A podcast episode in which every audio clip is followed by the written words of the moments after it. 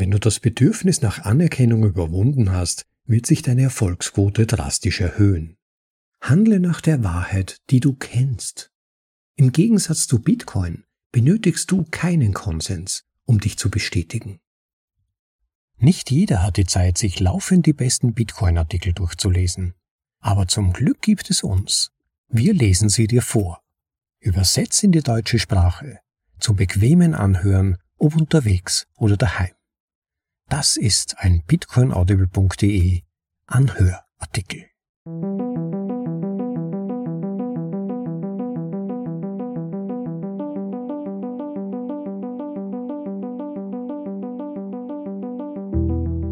Willkommen zur Folge Nummer 106 von bitcoinaudible.de, dem Podcast mit den besten Artikeln aus dem Bitcoin Space, für euch vorgelesen zum bequemen Anhören, ob unterwegs oder daheim. Ja, wie schon in Folge 83 eine orangene Pille für Bitcoiner erwähnt, ist stimmiges Übersetzen mitunter nicht leicht und genauso ist es mir mit dem Begriff Orange Pilling ergangen, der im englischen Sprachgebrauch das Überzeugen von Neulingen über die Vorteile von Bitcoin meint. Man bietet ihnen gewissermaßen eine Wissenspille und wenn sie die einnehmen, sehen sie Bitcoin mit anderen Augen und sind fortan orange Bild, könnte man sagen.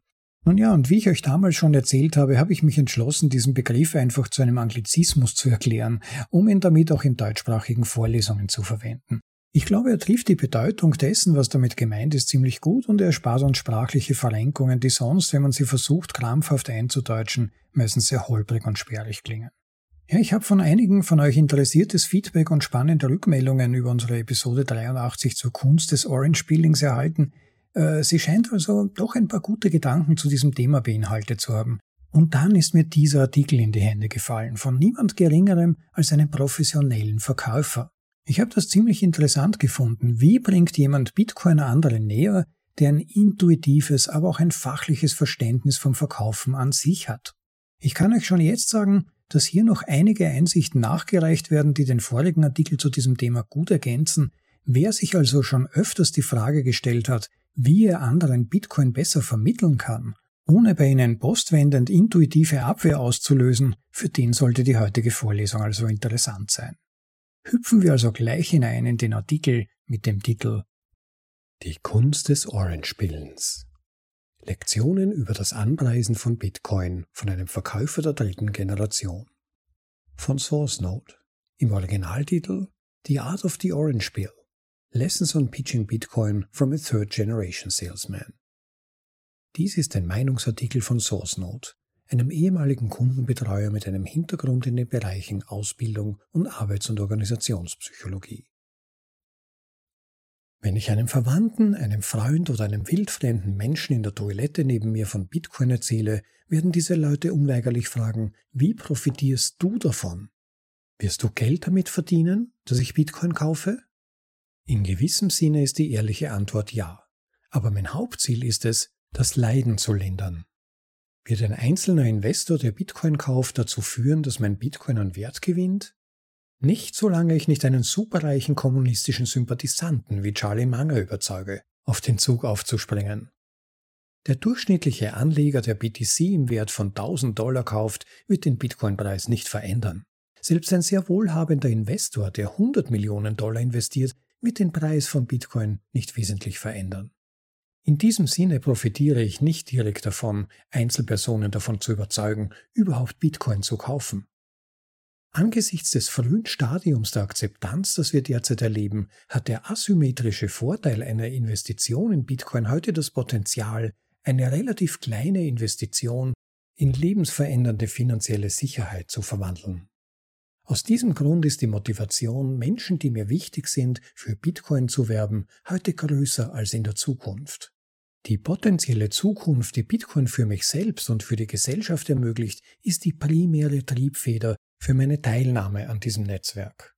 Die Aussicht, in einer Welt des Überflusses, des freiwilligen Verhaltens und der geopolitischen Zusammenarbeit zu leben, wird von Block zu Block greifbarer.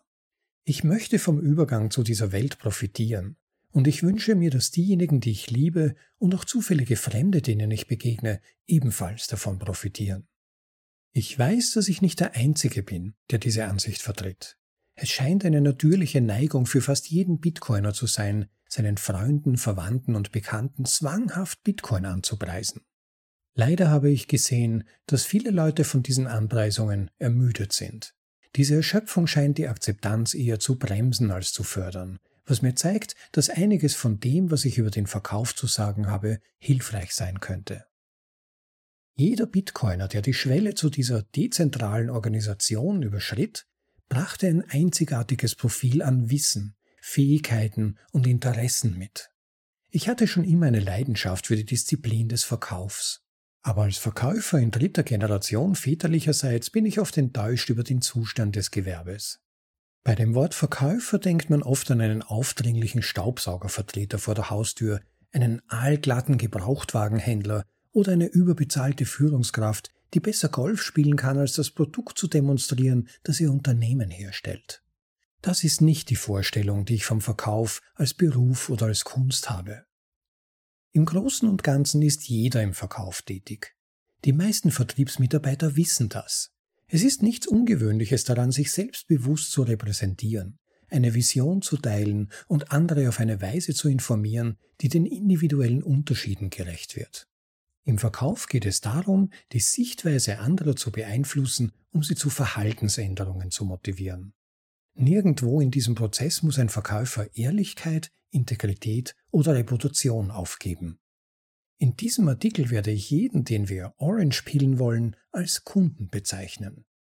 Das soll nicht kalt und unpersönlich sein, sondern eher eine illustrative Metapher.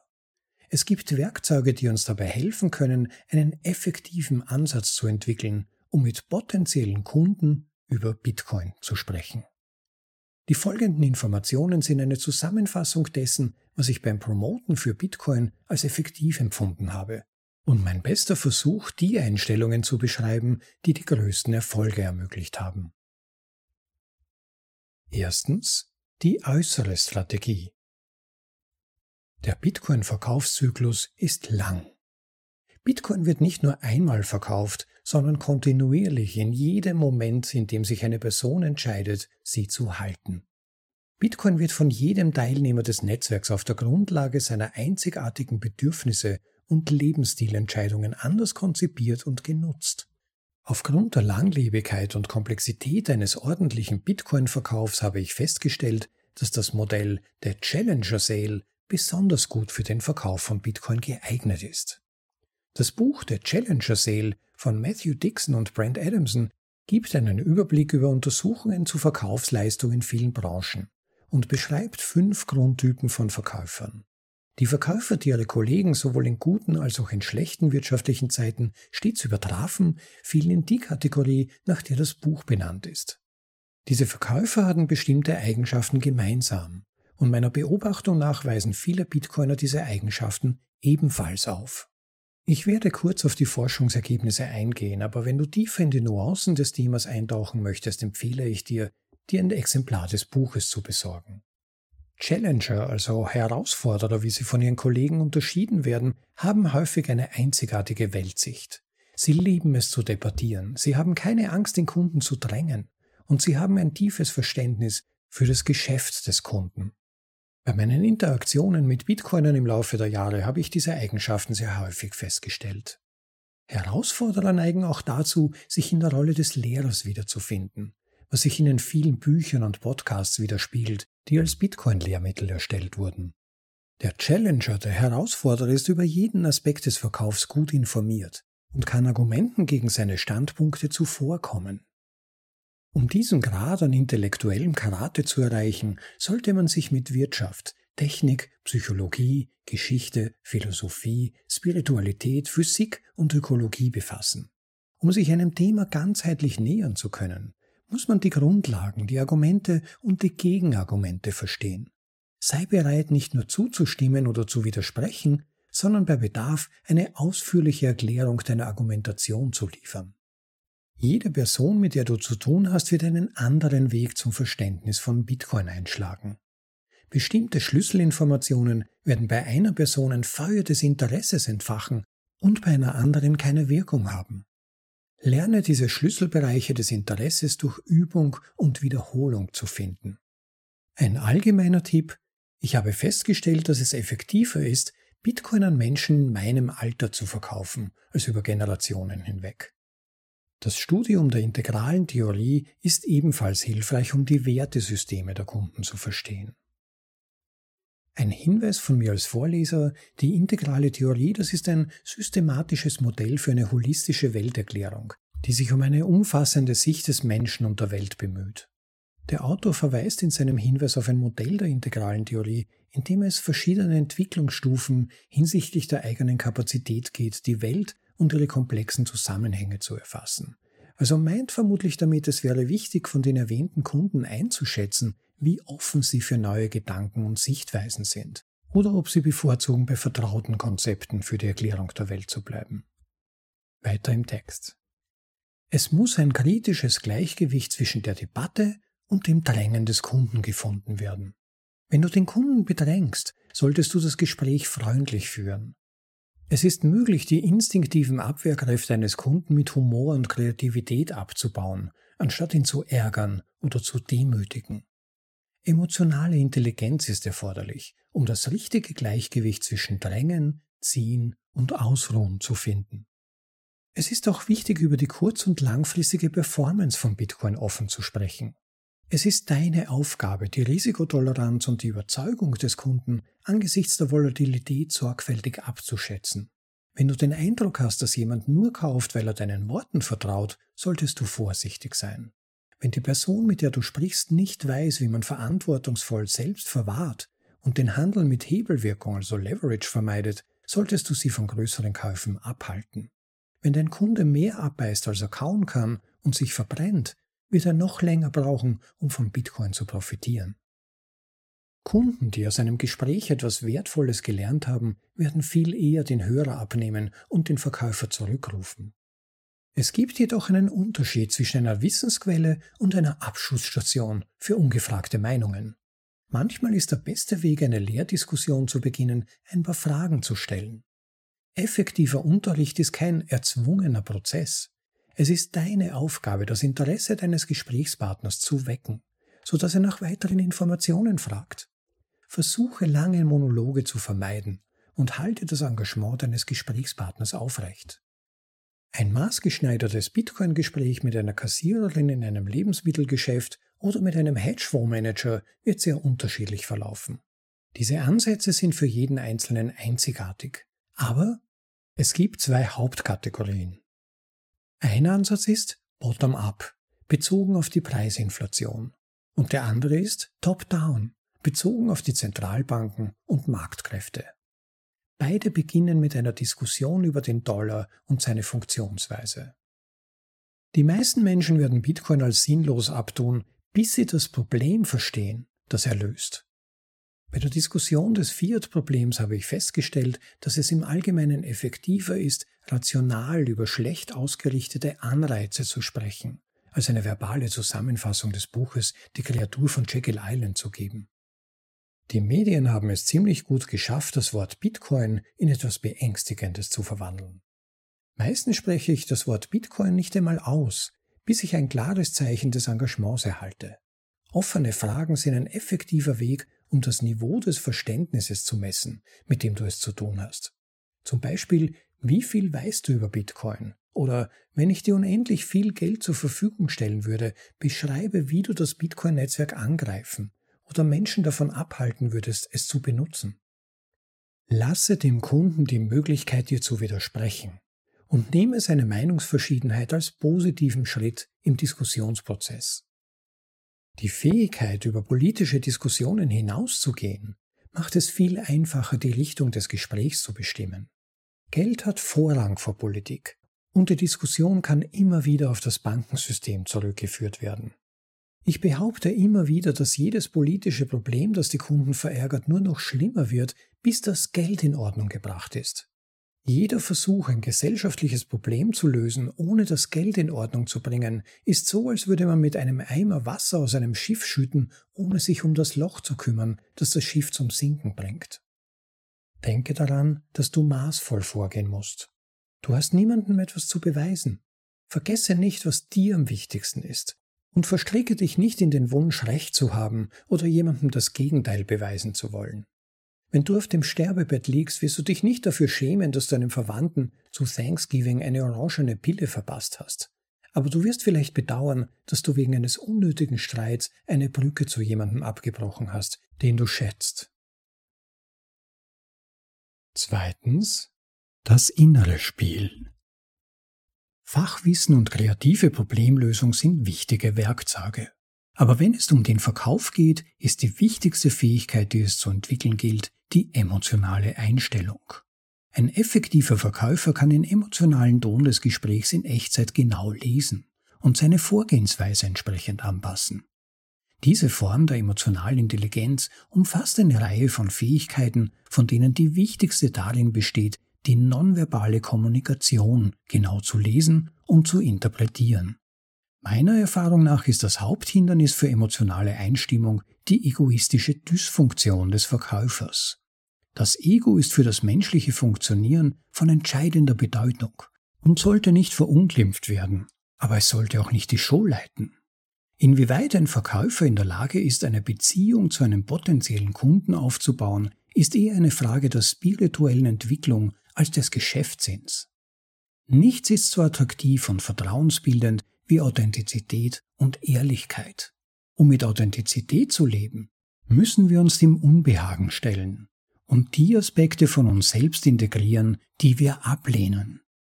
Ohne die eigenen Absichten zu verstehen, kann man die Absichten der anderen nicht verstehen.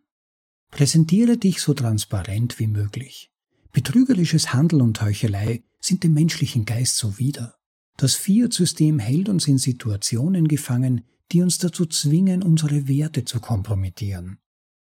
Das Ergebnis ist, dass wir uns von unseren wahren Absichten entfremden und von authentischen Beziehungen getrennt werden.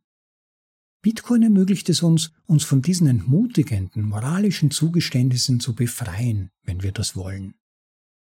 Ungeachtet des Verhaltens derer, die darum kämpfen, ein kaputtes System aufrechtzuerhalten, könnten sich Bitcoiner dafür entscheiden, in Gelassenheit zu verharren. Eine solche Grundhaltung kann auch dazu dienen, falsche Kritiken an Bitcoin im Licht der Wahrheit verdampfen zu lassen. Die Aufrechterhaltung einer solchen vorteilhaften Ebene wird von einem gewissen Grad an persönlicher und kollektiver Läuterung abhängen. Gib deine Fehler und Unzulänglichkeiten ohne Vorbehalt zu, sobald du sie wahrnimmst. Das Bestreben, anderen das Gegenteil zu beweisen, ist ein dummes Spiel, das niemandem nützt. Das Streben nach Effizienz bei der Erreichung deiner Ziele ist ein lohnendes Unterfangen. Wenn du dein Ego in das Bitcoin-Verkaufsgespräch einfließen lässt, dann nimmst du Kritik wahrscheinlich persönlich und das Gespräch wird in Distanzierung abdriften. Wenn du ehrlich und mitfühlend an die Diskussion herangehst, wirst du eher einen Verbündeten als einen Gegner schaffen. Ich bin in Gesprächen über Bitcoin oft auf enormen Widerstand gestoßen und bin Monate später zu dieser Person zurückgekehrt, um festzustellen, dass sie vieles von dem, was ich gesagt habe, verinnerlicht hat. Wenn das Gespräch respektvoll bleibt, kannst du dich zurückziehen und die orangefarbene Marinade ihre Wirkung entfalten lassen. Dies gilt umso mehr, als Bankenzusammenbrüche und Inflation die Aufmerksamkeit auf das Thema lenken. Nur die wenigsten Menschen sind bereit, ihre Meinung in einem einzigen Gespräch zu ändern. Ich empfehle dir, niemandem umzustimmen, sondern vielmehr Informationen zu liefern, damit dein Gesprächspartner seine eigene Meinung bilden kann. Wenn du in einer Diskussion über Bitcoin wütend wirst, sieht dein Kunde nicht die zahllosen Stunden, die du für das Verständnis des Themas aufgewendet hast. Wenn du durch seine Fragen oder Kommentare verunsichert wirst, wird er nur Angst, Unsicherheit und Zweifel sehen. Wenn du einen herablassenden Ton anschlägst, läufst du Gefahr, ihn von Bitcoin abzuschrecken, anstatt ihn dazu zu bringen, mehr darüber erfahren zu wollen. Wenn du spürst, dass Feindseligkeit aufkommt, tritt einen Schritt zurück und atme durch. Eine weitere häufige Verkaufsfalle, die es zu vermeiden gilt, ist das Schlechtreden der Konkurrenz. Es mag verlockend sein, Fiat-Währungen, Aktien, Anleihen, Altcoins oder Gold anzugreifen. Angriffe dieser Art zeigen Schwäche. Wenn man Einwände mit Anstand behandelt, kann Vertrauen in einen Gesprächspartner entstehen. Menschen sind oft sehr emotional mit den Investitionen verbunden. Ein Angriff auf sie führt dazu, dass der Kunde sich zurückzieht und weniger offen dafür ist, was du zu sagen hast. Ich verurteile niemanden, weil er bestimmte Investitionen tätigt, aber ich erkläre gerne, warum Bitcoin im Vergleich zu anderen Vermögenswerten wahrscheinlich besser ist. Ein Zitat von Timothy Galway aus Das innere Spiel des Tennis. Nur gegen die großen Wellen muss der Surfer sein ganzes Können, seinen ganzen Mut und seine Konzentration einsetzen, um sie zu überwinden. Nur dann kann er die wahren Grenzen seiner Fähigkeiten erkennen. An diesem Punkt gleitet er oft in einen überbewussten Zustand und erreicht seinen Höhepunkt. Mit anderen Worten, je schwieriger das Hindernis ist, dem er sich gegenüber sieht, desto größer ist die Chance für den Surfer, sein wahres Potenzial zu entdecken und zu erweitern. Dieses Potenzial mag schon immer in ihm schlummern, aber solange es nicht in die Tat umgesetzt wird, bleibt es ein Geheimnis, das vor ihm selbst verborgen bleibt. Die Hindernisse sind ein sehr notwendiger Bestandteil dieses Selbstfindungsprozesses. Beachte, dass der Surfer in diesem Beispiel nicht darauf aus ist, sich selbst zu beweisen. Er ist nicht darauf aus, sich selbst oder der Welt zu zeigen, wie großartig er ist, sondern er ist einfach damit beschäftigt, seine latenten Fähigkeiten zu erforschen. Er erfährt direkt und intim seine eigenen Ressourcen und erweitert dadurch seine Selbsterkenntnis. Ende des Zitats. Das obige Zitat ist keine Entschuldigung dafür, ahnungslose Finanzflüchtlinge in die Irre zu führen. Clowncoins, Vaporware und moralisches Risiko sollten entschieden zurückgewiesen werden. Diejenigen, die solche fehlgeleiteten Aktivitäten unterstützen, sollten gnadenlos diskreditiert werden. All dies kann jedoch erreicht werden, ohne die Fassung zu verlieren. Wenn du am Hass festhältst, nützt dir das gar nichts. Sei immer darauf gefasst, dass deine Gegner auf deine Seite wechseln. Es gibt keinen Grund, ihnen diesen Wechsel durch grausame Behandlung zu erschweren. Ich habe es als hilfreich empfunden, alle Formen von Altcoin-Investitionen als Glücksspiel zu betrachten. Auf diese Weise kann ich diese Entscheidungen durch die Linse des süchtigen Zwangs betrachten und nicht als Dummheit, oder eine andere wertende Interpretation. Ich ermögliche süchtiges Verhalten nicht, indem ich Ausreden akzeptiere, aber ich kritisiere es auch nicht. Der Weg aus der Sucht ist oft durch Traumata und unangemessene Annahmen versperrt. Ein hartes Urteil trägt nicht dazu bei, diese Barrieren aufzulösen, sondern verstärkt eher die Trennung zwischen der realen Welt und dem Süchtigen. Ich bin nur deshalb in der Lage, diesen Artikel zu schreiben, weil ich alle darin enthaltenen Ratschläge irgendwann einmal gebrochen und die Ergebnisse erlebt habe. Vielleicht werde ich auch in Zukunft gegen diese Empfehlungen verstoßen, aber ich übe mich ständig in Demut, Mitgefühl und Geduld. Selbstverurteilung hemmt das Wachstum mehr, als dass es sie fördert. Wenn du dich selbst dafür bestrafst, dass du dich anders verhältst, als du es gerne hättest, dann werden deine Handlungen zu Sicherungsvorrichtungen, wie bei einem Kind, das ständig Angst vor dem Spott seiner Eltern hat. Dies wird wahrscheinlich alle Bemühungen zunichte machen, die du unternimmst, um authentischer zu leben.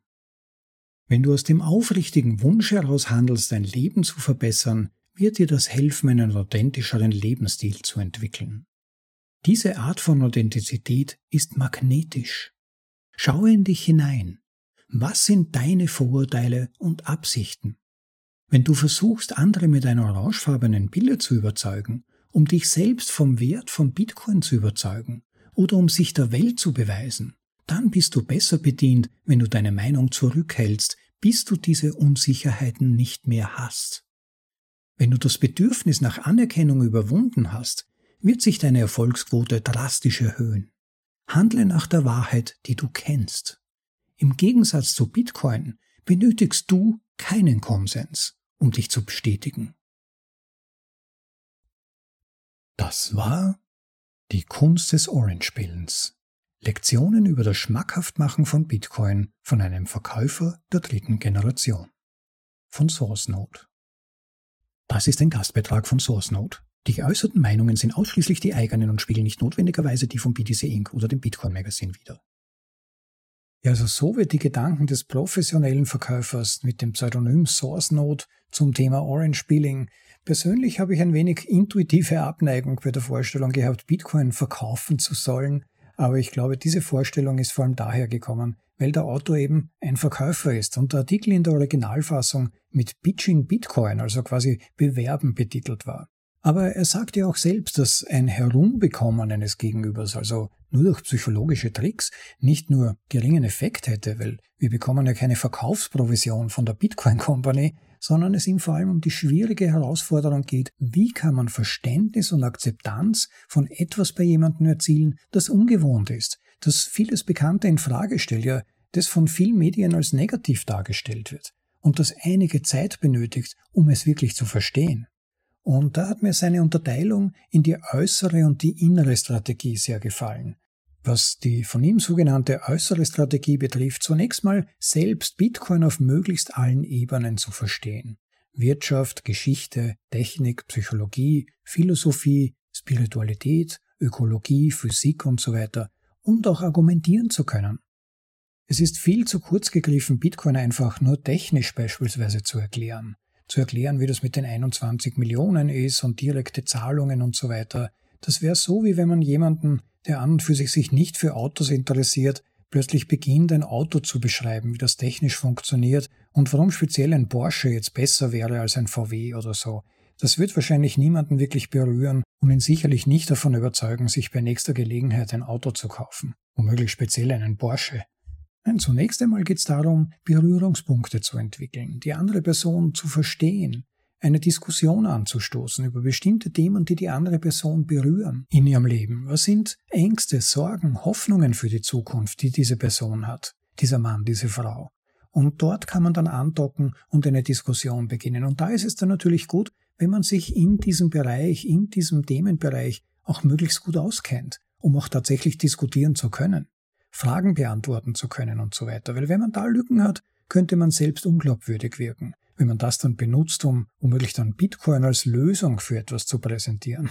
Insofern geht das schon weit über Pitching, also reine voreingeübte Verkaufsdialoge hinaus. Nur wer selbst ein relativ tiefes Verständnis von Bitcoin entwickelt hat, wird dieses neue Geldsystem, diesen revolutionären Ansatz für ein System, das auf hartem Geld und exklusivem Eigentumsbesitz aufbaut, gut jemandem anderen vermitteln können. Da hat mir auch der Ansatz sehr gefallen, dass man herausfinden muss, eben wo das Gegenüber steht, wie diese Person vermutlich lebt, denkt, was sie antreibt, auch spirituell. Ist die Person eher pragmatisch, selbstbezogen oder denkt sie auch über sich selbst hinaus, zum Beispiel an ihre Familie, vielleicht sogar die Gesellschaft oder unsere zukünftigen Perspektiven als Menschheit? Und dort dann einen Anknüpfungspunkt zu finden, von dem aus die Person verstehen lernt, was Bitcoin hier für Potenzial hat, Veränderungen zum Positiven zu bewirken.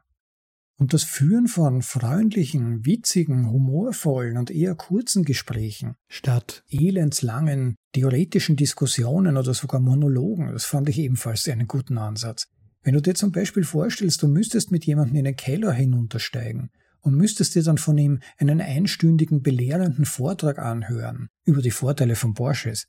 Würde dich das reizen? Nein. Aber bei einem Bier oder Kaffee zum Beispiel eine Plauderei über die Finanzsituation oder die Seilschaften in Brüssel zu führen und dann nebenbei zum Beispiel deinen persönlichen Exit zu beschreiben, mit allen Teilen der Hochschaubahn bisher, das kann eventuell unterhaltsam sein. Und auch da, wenn es sich nicht belehrend anhört oder zu lange dauert.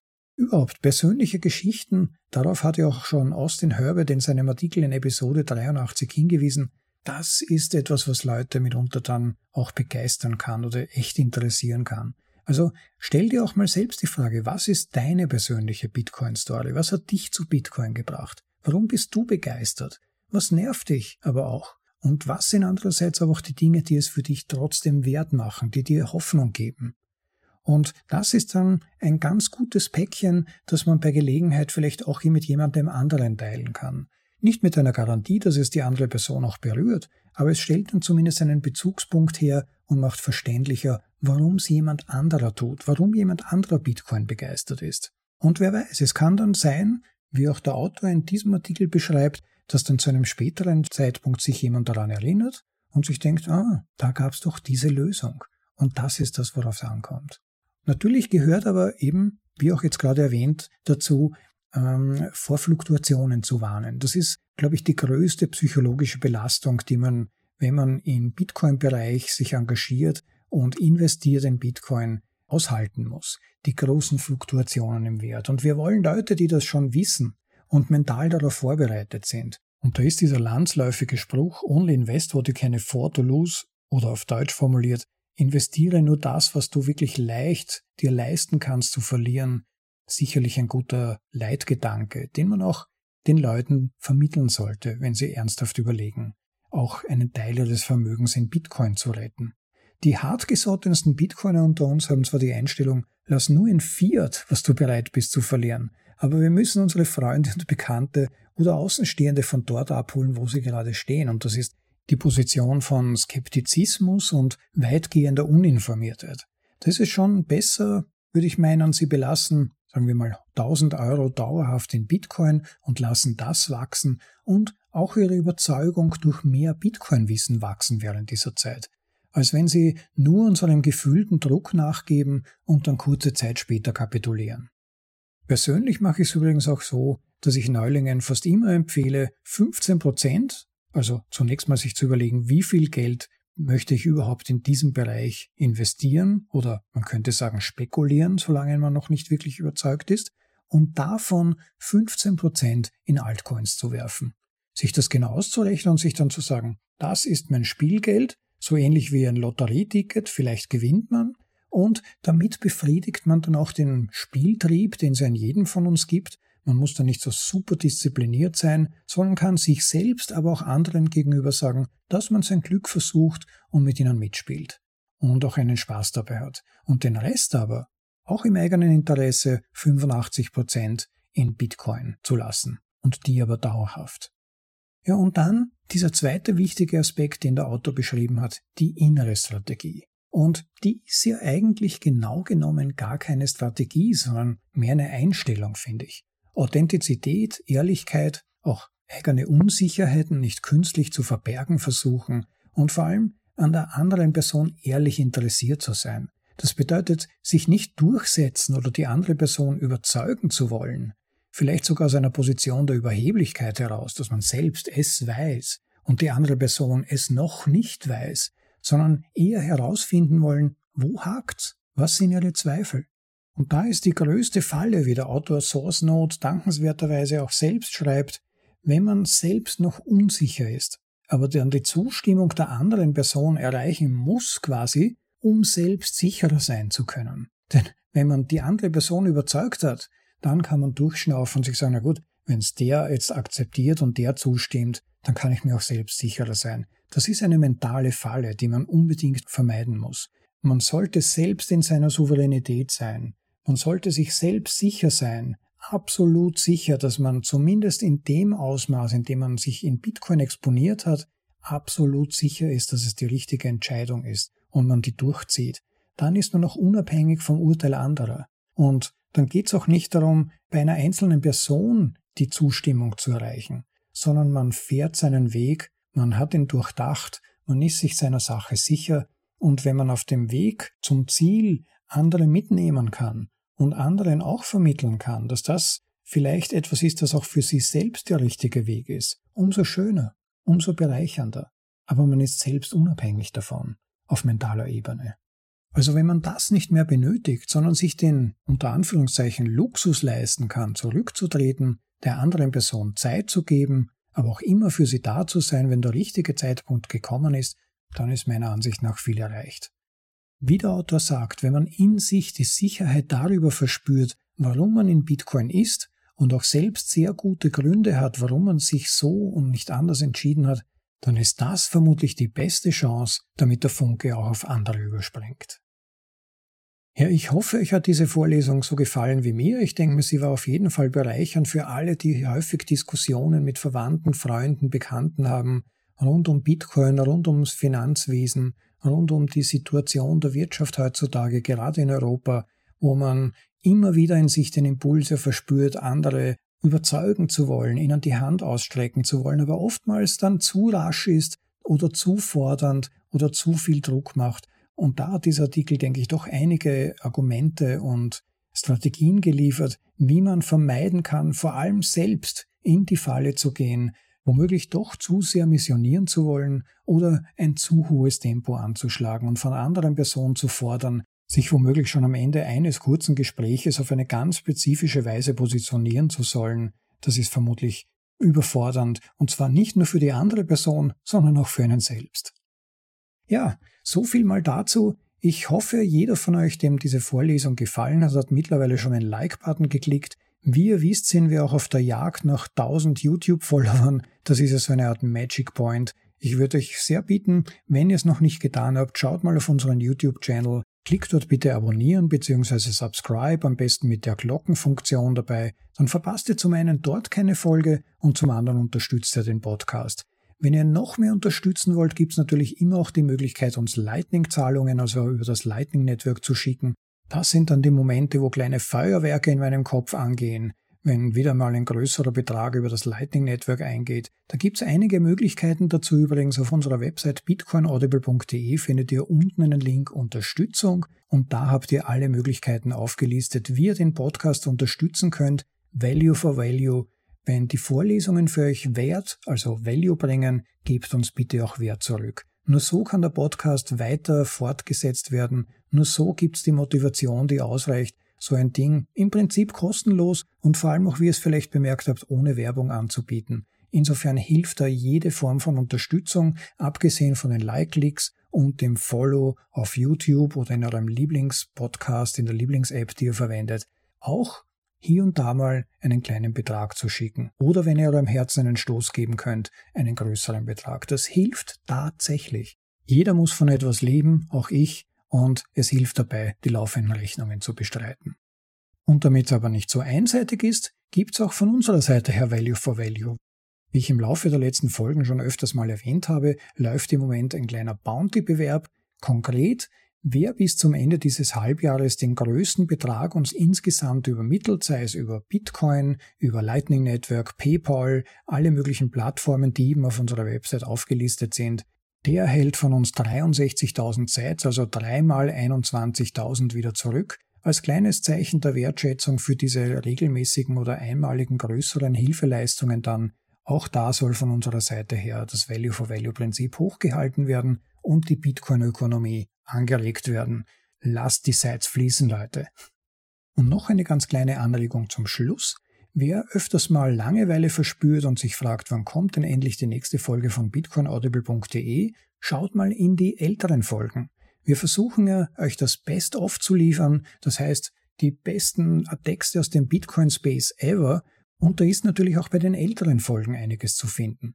Ich betrachte ja die Vorlesungen in gewisser Weise als zeitlos. Es gibt wirklich nur wenige Artikel, die sehr zeitspezifisch sind, entweder über, über technische Neuerungen oder so. Da könnte ich mir vorstellen, dass die dann in zehn Jahren nicht mehr so relevant sind. Aber allgemein werdet ihr schon bemerkt haben, dass die Themen an sich Bitcoin-spezifisch relativ zeitlos sind und es um systemeigene Dynamiken geht, um das tiefe Verständnis von Bitcoin um ein gewisses ökonomisches Verständnis und dessen, was wir hier eigentlich tun in, im Laufe all dieser Jahre. Und insofern ist es durchaus auch vielleicht einiges wert, auch mal in die sogenannten älteren Texte reinzuhören. Und ich bin überzeugt, dass ihr da den einen oder anderen Text finden werdet, der euch auch gefällt und interessiert und euch weitere Einsichten ermöglicht. Ja, danke an SourceNode und danke an das Bitcoin Magazine für die Veröffentlichung dieses Artikels. Ich hoffe, wie gesagt, er hat euch gefallen und ihr seid auch das nächste Mal wieder dabei. Für dieses Mal tollen Tag noch, genießt das Leben, genießt den aufkommenden Frühling, lasst euch gut gehen. Ciao, euer Rob.